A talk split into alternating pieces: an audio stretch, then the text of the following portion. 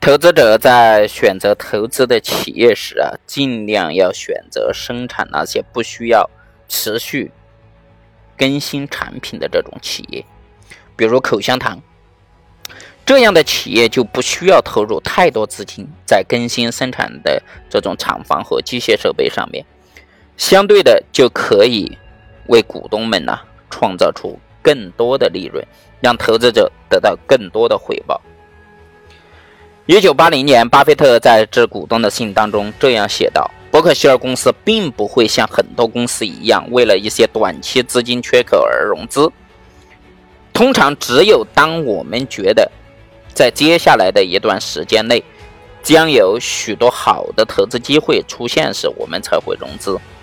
我们就知道，最佳的投资机会大多出现在市场很紧缺的时候。”而我们希望那些时候啊，能够拥有充足的活力。公司的房产生产厂房和机械设备几乎是每一家企业必备的。一般来说，公司的厂房生产厂房和机械设备的总价值啊，会作为一项资产列示在公司的资产负债表上。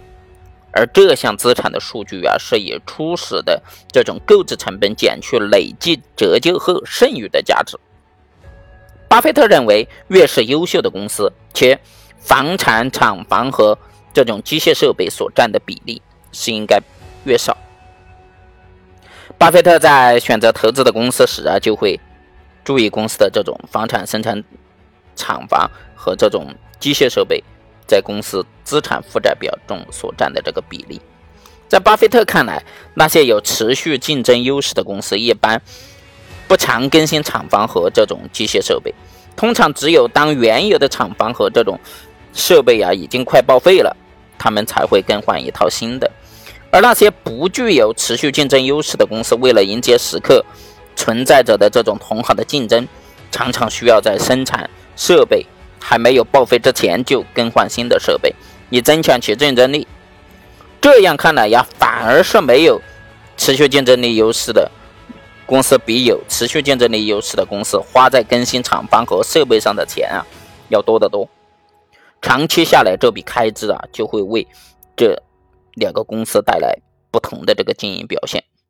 更何况是说，越是有持续竞争优势的公司，越有能力用自有资金购买厂房和设备，而没有这种持续竞争力的公司呢，可能会因为弥补不断更新厂房和设备的这种资金缺口而被迫负债。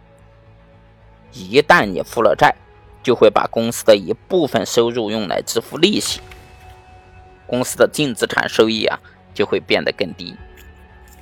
著名的口香糖生产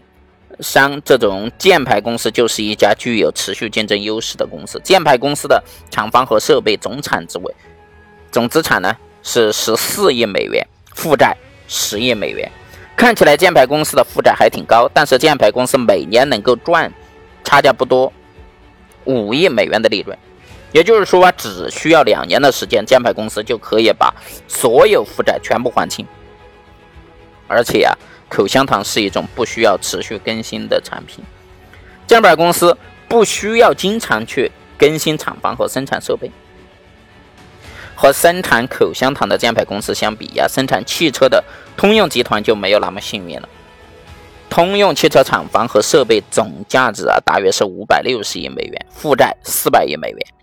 最近几年呢，通用汽车一直处于亏损状态。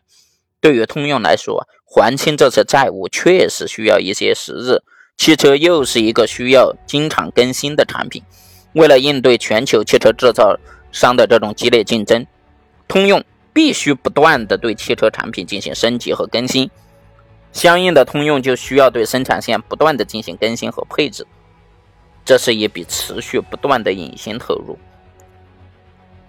为通用的这种经营又增加了很多的负担。